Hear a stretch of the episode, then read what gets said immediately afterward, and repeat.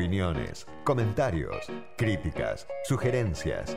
Escribinos por Twitter a arroba fuera del tiempo guion bajo y a arroba otro guion bajo periodista.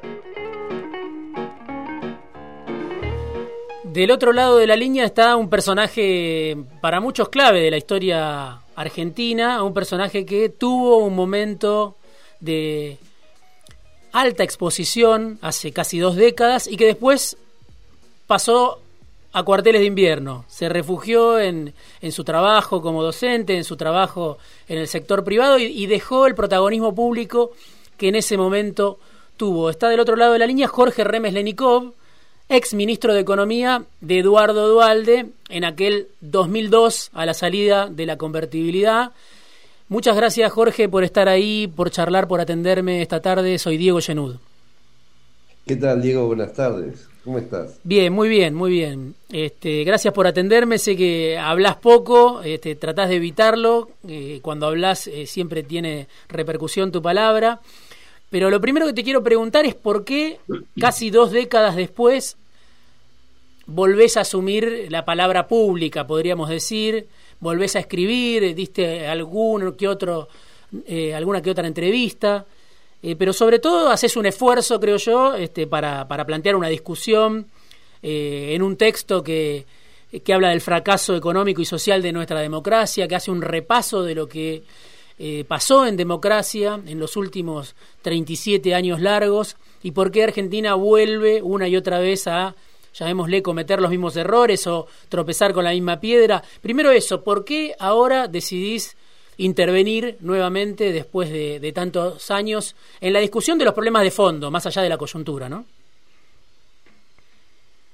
Bueno, eh, en primer lugar, eh, eh, yo no desaparecí, como en el sentido de que dejé de escribir, cada tanto sacaba algún artículo de coyuntura o de, historia económica, planteando temas.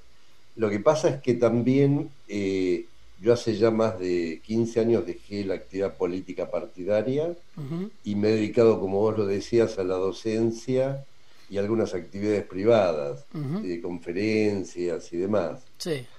y, lo del documento que efectivamente publiqué o, distribuí hace ya un mes, eh, lo preparé porque me doy cuenta que que siempre, desde hace 37 años, venimos con los mismos problemas.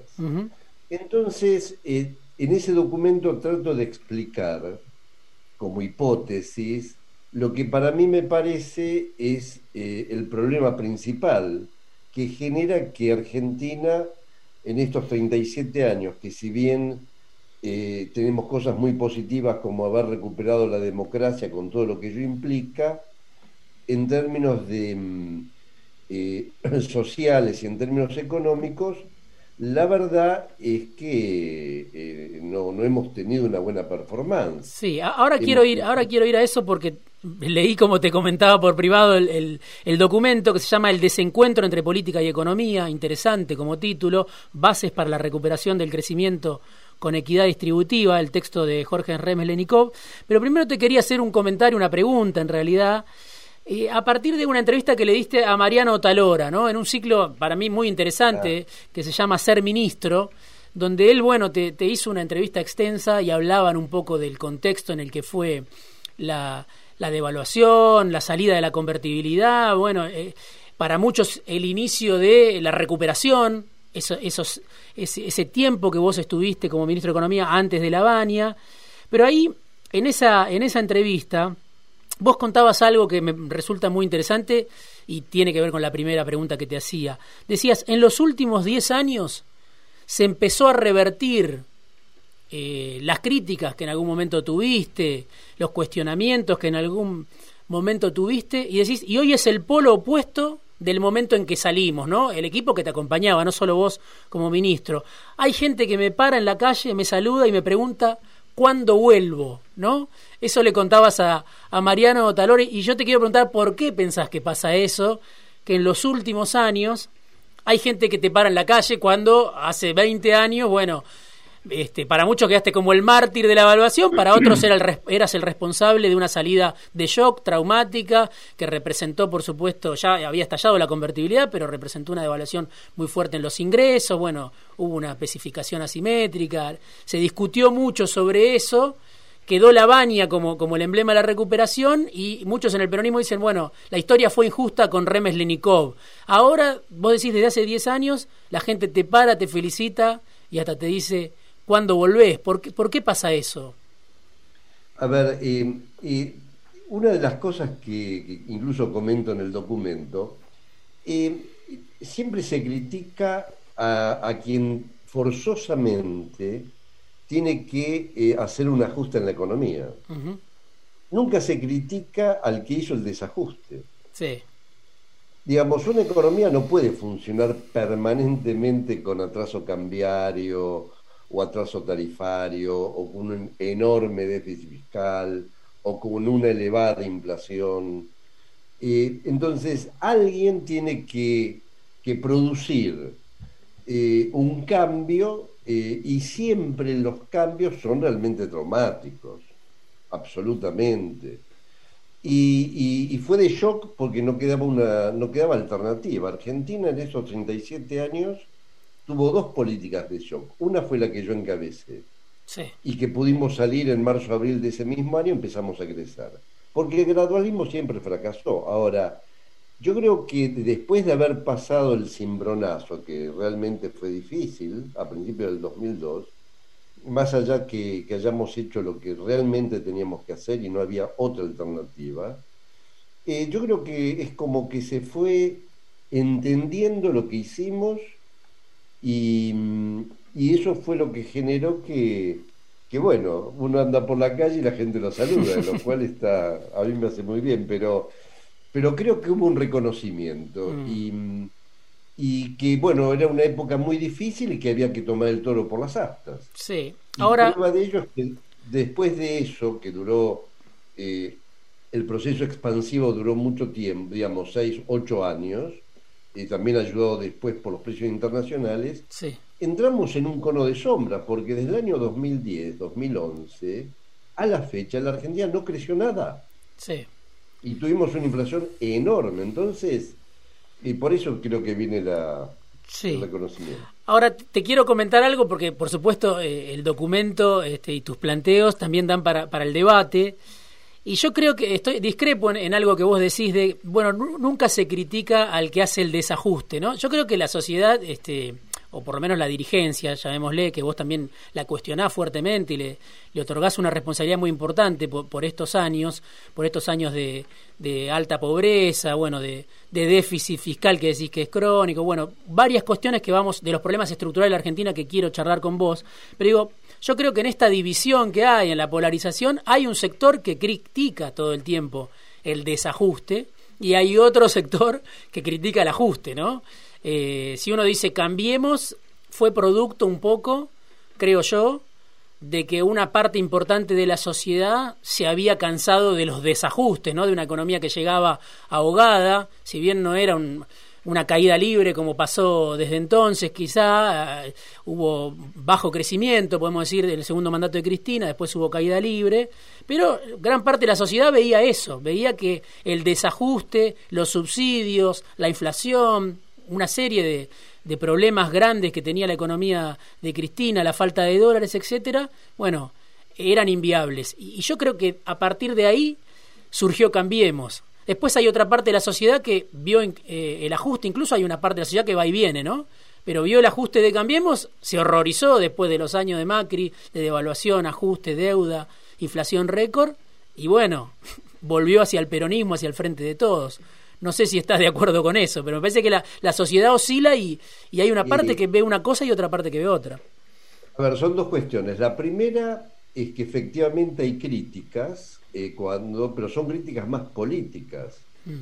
Eh, de, decirle al gobierno de turno que todo lo que hace está mal, pero nunca lo dice desde el punto de vista de, de lo que se debería hacer. Mm. En ningún lado eh, cuando el tipo de cambio está atrasado, se critica que no aumentan las exportaciones. Pero la oposición no dice que hay que devaluar. Mm. Porque razona en términos políticos, porque teme perder después algún voto en las elecciones. Siempre me acuerdo que, que, Dualde perdió las elecciones, yo creo, de, de 1999 por decir que había que devaluar, ¿no? De alguna manera. Absolutamente, mm. absolutamente. Y vos eras su referente económico en ese momento. Porque dijo que había que mm, renegociar la deuda.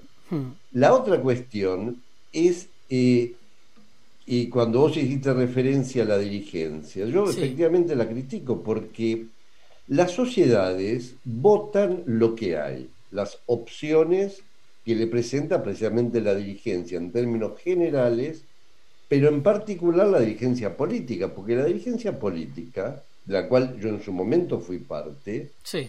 Eh, aunque yo las cosas siempre las dije como he pensado y como creo que son, eh, es la que se prepara para gobernar es la que administra el Estado, es la que nombra a los jueces, es la que dicta las leyes. Entonces, si todo lo que hacen es de corto plazo para ganar una elección, bueno, tenemos la pobreza que tenemos. la, medición de éxito de un país se da por la cantidad de pobres. y, y, la dictadura dejó 16% de pobres, que para nosotros era un horror, porque en el año 74 la pobreza era el 4%. Y ahora, si sacamos la pandemia, estamos en el 35%, digamos. Sí. Eh, entonces, eh, es, una, es una gran irresponsabilidad no discutir abiertamente. Ahí vos mencionás varias cosas son los temas estructurales que hay que discutir. Sí, ahí cuando vos hablas de dirigencia, creo que vale la aclaración, una nota al pie, no hablas solo de la política, aunque decís la política es la principal responsable, la dirigencia política, pero vos decís la dirigencia son los políticos, son los empresarios, son los sindicalistas, los educadores, los jueces, los periodistas, los intelectuales, los profesionales, los líderes religiosos y los movimientos sociales. Casi que no dejas a nadie afuera, ¿no? Todos tienen una cuota de responsabilidad, este, pero principalmente la dirigencia política, ¿no? claro, porque vos fíjate lo siguiente, digo, y, y cada sector de la sociedad, sean los gremios, los industriales, los ruralistas, lo que fuere, defienden su sector. Sí.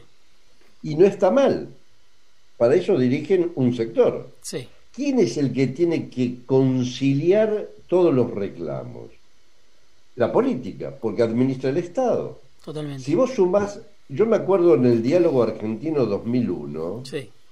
No, se no, no, no, hubo acuerdo realmente, excepto en salir de la convertibilidad. Eh, ¿Por qué? Porque cada sector planteaba su cosa. Cuando vos sumabas todo, no había manera de conformar a nadie. Hmm.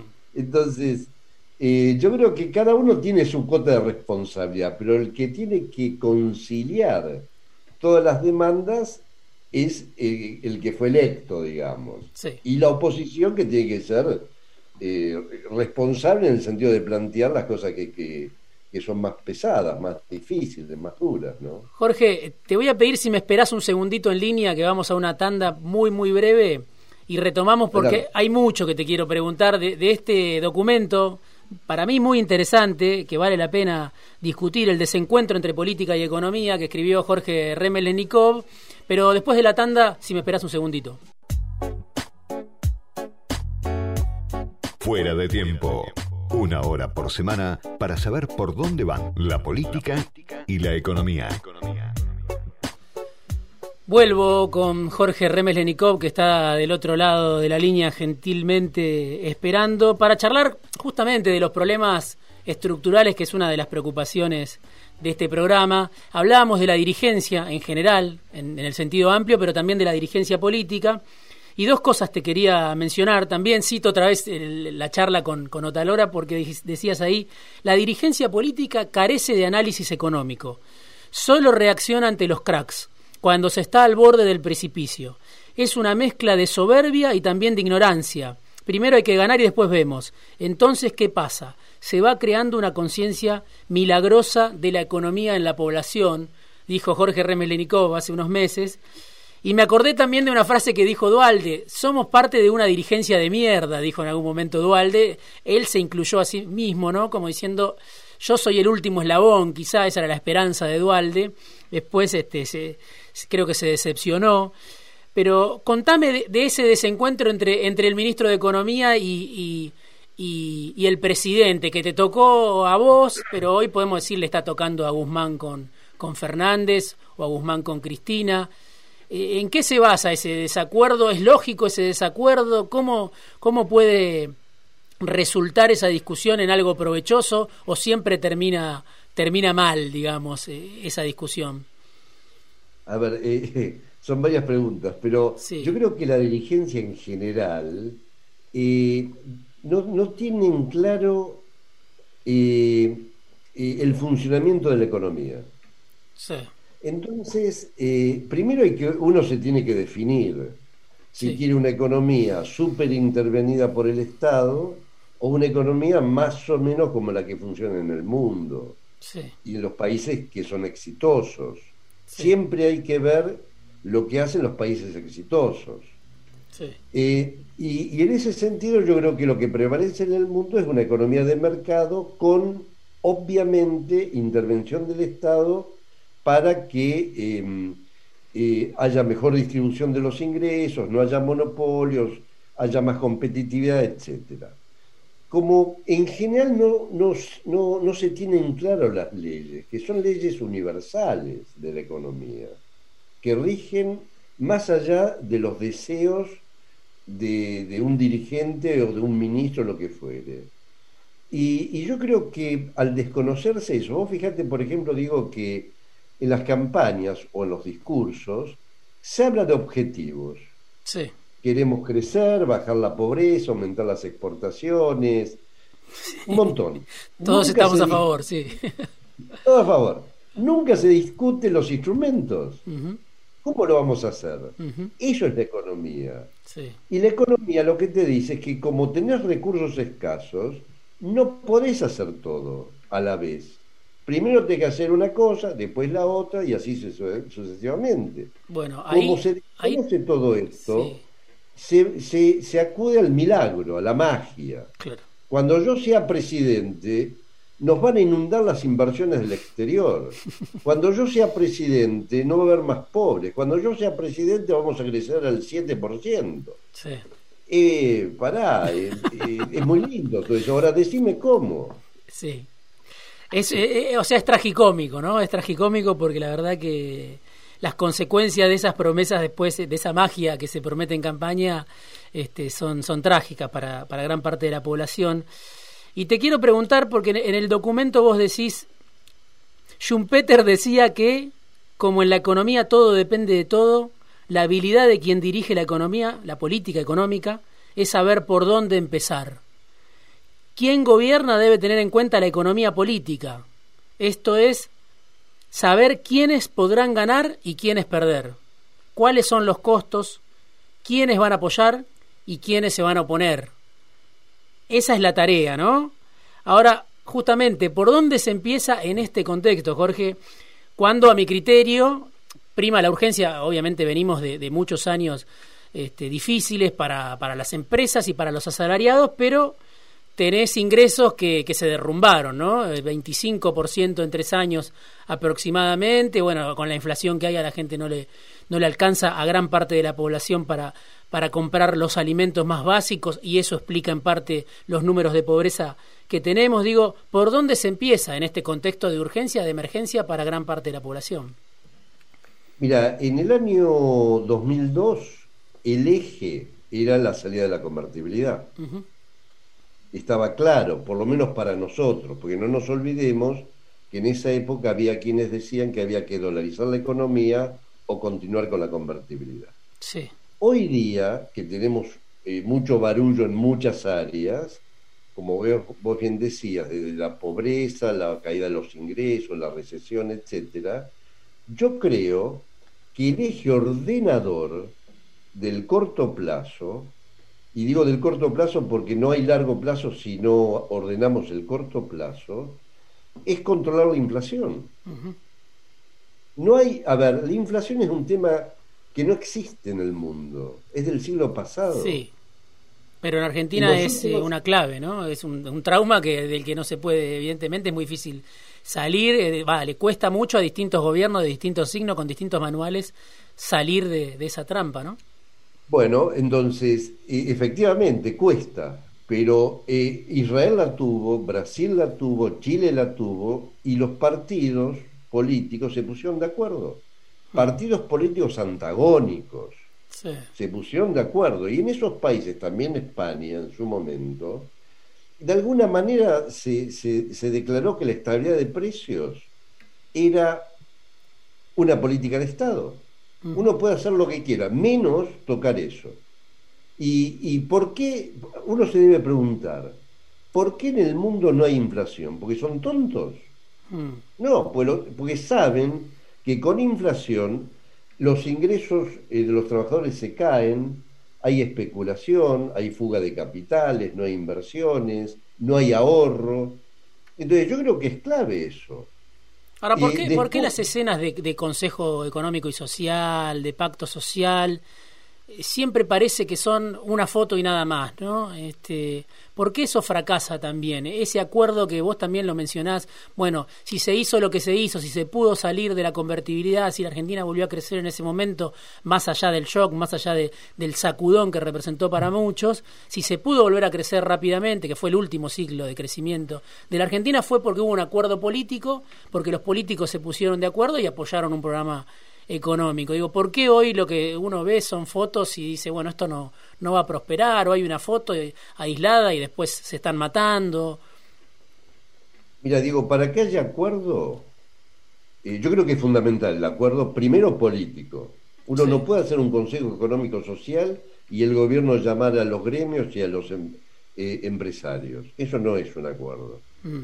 El acuerdo primero es político. Claro y tiene que haber voluntad y confianza. Dualde y Alfonsín se tenían confianza, nunca se insultaron. Mm. Ellos discutían política mm. y yo fui parte, eh, eh, fui testigo de reuniones. Yo me reuní muchísimas veces con Alfonsín y su gente. Confianza.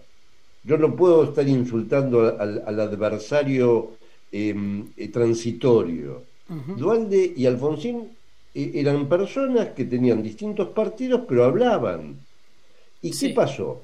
Ellos se pusieron de acuerdo. Yo en esa época era diputado, que estaba con Lamberto, y del otro lado estaba Baglini y Jesús Rodríguez. Nos conocíamos, hacía ya varios años. La ley de emergencia la terminamos arreglando por teléfono. ¿Por qué? Porque nos teníamos confianza. Sabíamos que A es A, B, B. Eh, y, yo creo que hay que preparar el terreno para hacer un acuerdo, hay que dejar de, insultarse. Claro, empezar por eso. Empezar, a hablar. empezar por eso, claro. Ahora, Jorge... si no, no se puede... Si no, a ver, una sociedad se... En, la sociedad democrática no hay enemigos, hmm. hay adversarios eh, por una elección, pero somos todos argentinos, todos ciudadanos, no hay enemigos. Te quiero preguntar por algo que, también mencionás en el documento, este, donde, bueno, haces una crítica, decís, hay dirigentes que creen que las leyes de la economía, aún admitiendo su existencia, no son para nosotros, para los argentinos. Creen que Argentina es un país excepcional, que puede hacer todo lo contrario a lo que hacen los países que crecen y reducen la pobreza. Y ahí yo te hago una pregunta, ¿no? Vos decís, Argentina no es un país excepcional. Ahora, mi pregunta es, ¿por qué entonces en Argentina persiste ¿no? el conflicto distributivo, que para muchos es la clave ¿no? de, este empate que termina en crisis, que termina en devaluación, que los salarios recuperan, pero de repente de un día para el otro pierden todo? Eh, ¿Por qué si Argentina no es excepcional, el conflicto distributivo es para muchos la clave. Hay un texto hace poco también de, de Gerchunov, Rapetti y de León, economistas más ligados al radicalismo, si querés, donde dicen, bueno, acá hay un conflicto distributivo estructural este, que termina después sin inestabilidad. Digo, ¿por qué si Argentina no es excepcional tenemos ese conflicto distributivo tan central para, para muchos economistas de distintas ramas? Eh, yo eso lo escribí de alguna manera provocativamente, ¿no? Mm, mm. Eh, porque en parte vos tenés razón, si eh, eh, tenemos riquezas y mano más o menos calificada, ¿por qué no, salimos? Pero es cierto, otros países también tuvieron conflicto distributivo entre el equilibrio social y el equilibrio macroeconómico. ¿Por dónde se empieza? Hmm. Esto lo han resuelto otros. Nosotros lo resolvimos, por eso que Gerchunov y Rapetti lo plantean como un tema estructural, lo cual, si vos te pones a analizar históricamente ¿no? Eh, en el mundo, bueno, en todos lados hay ese, ese conflicto y lo han resuelto. Claro, yo creo que si uno lo, lo mira desde una cierta filiación política, yo creo que si alguien de Cambiemos está escuchando, diría la culpa es del peronismo, ¿no? Si alguien de, del peronismo o de la izquierda este, puede llegar a escuchar este programa, te va a decir eso es este, la culpa de los empresarios o la culpa es de, otro te puede decir de la lucha de clases, ¿no? El conflicto distributivo, finalmente estamos hablando de eso, pero cada uno atribuye al otro, me parece, eh, demandas desmedidas.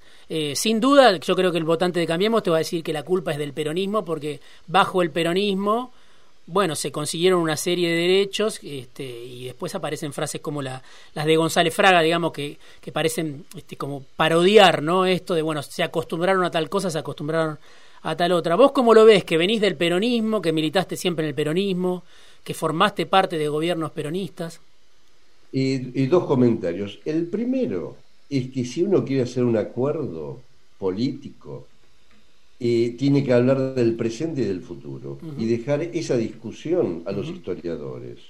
Primera cuestión. La política no es el repaso de la historia. La política es la resolución de los problemas actuales y pensar el futuro.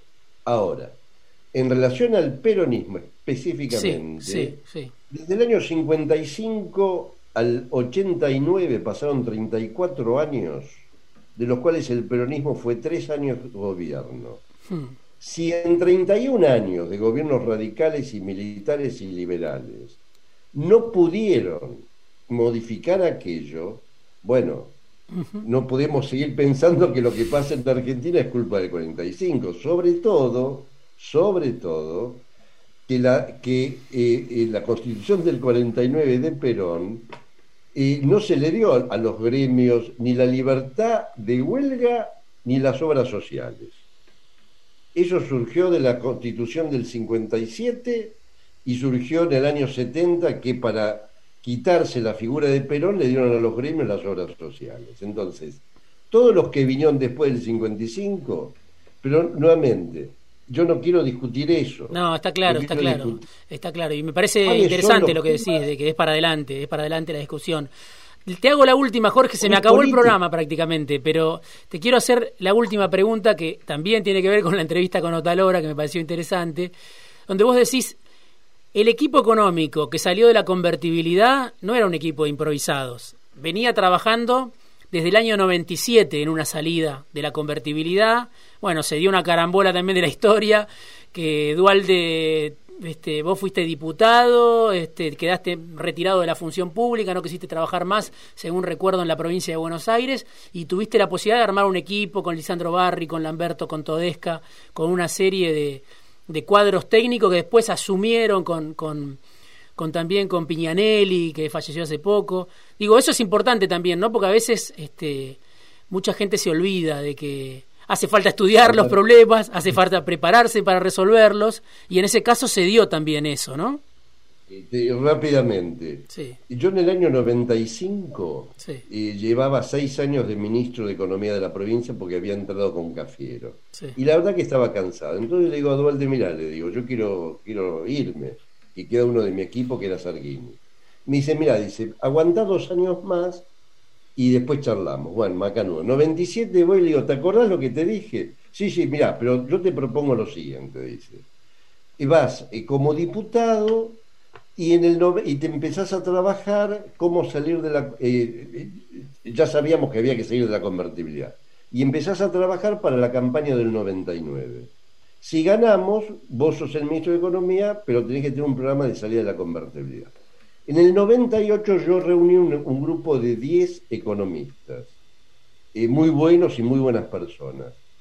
teníamos para el, el, el 99 el programa de salida de la convertible, que en esa época era más fácil que en el 2001, perdimos las elecciones y después todos los jueves de 6 a 8 nos reuníamos el mismo grupo durante dos años para hacer la coyuntura. Cuando nos tocó actuar y ya teníamos todas las medidas en la cabeza. Estaban esperando desde ese momento y bueno, la, historia argentina se, se, los dio porque voló por los aires la, la convertibilidad del gobierno de la Rúa. Jorge, me quedé sin tiempo, te agradezco muchísimo este, que, hayas, que te hayas prestado a esta charla, que me costó conseguir varios años, pero bueno, te agradezco que, que, hayas tenido un rato para, para charlar conmigo esta tarde en Fuera de Tiempo. No, ha sido un placer, Diego. Muchas gracias. Te mando un abrazo. Y esperemos no, no pasen otros tantos años. No, no van a pasar seguramente. Te agradezco, Jorge. Un abrazo. Jorge Remes Lenikov es ministro de Economía de Eduardo Dualde.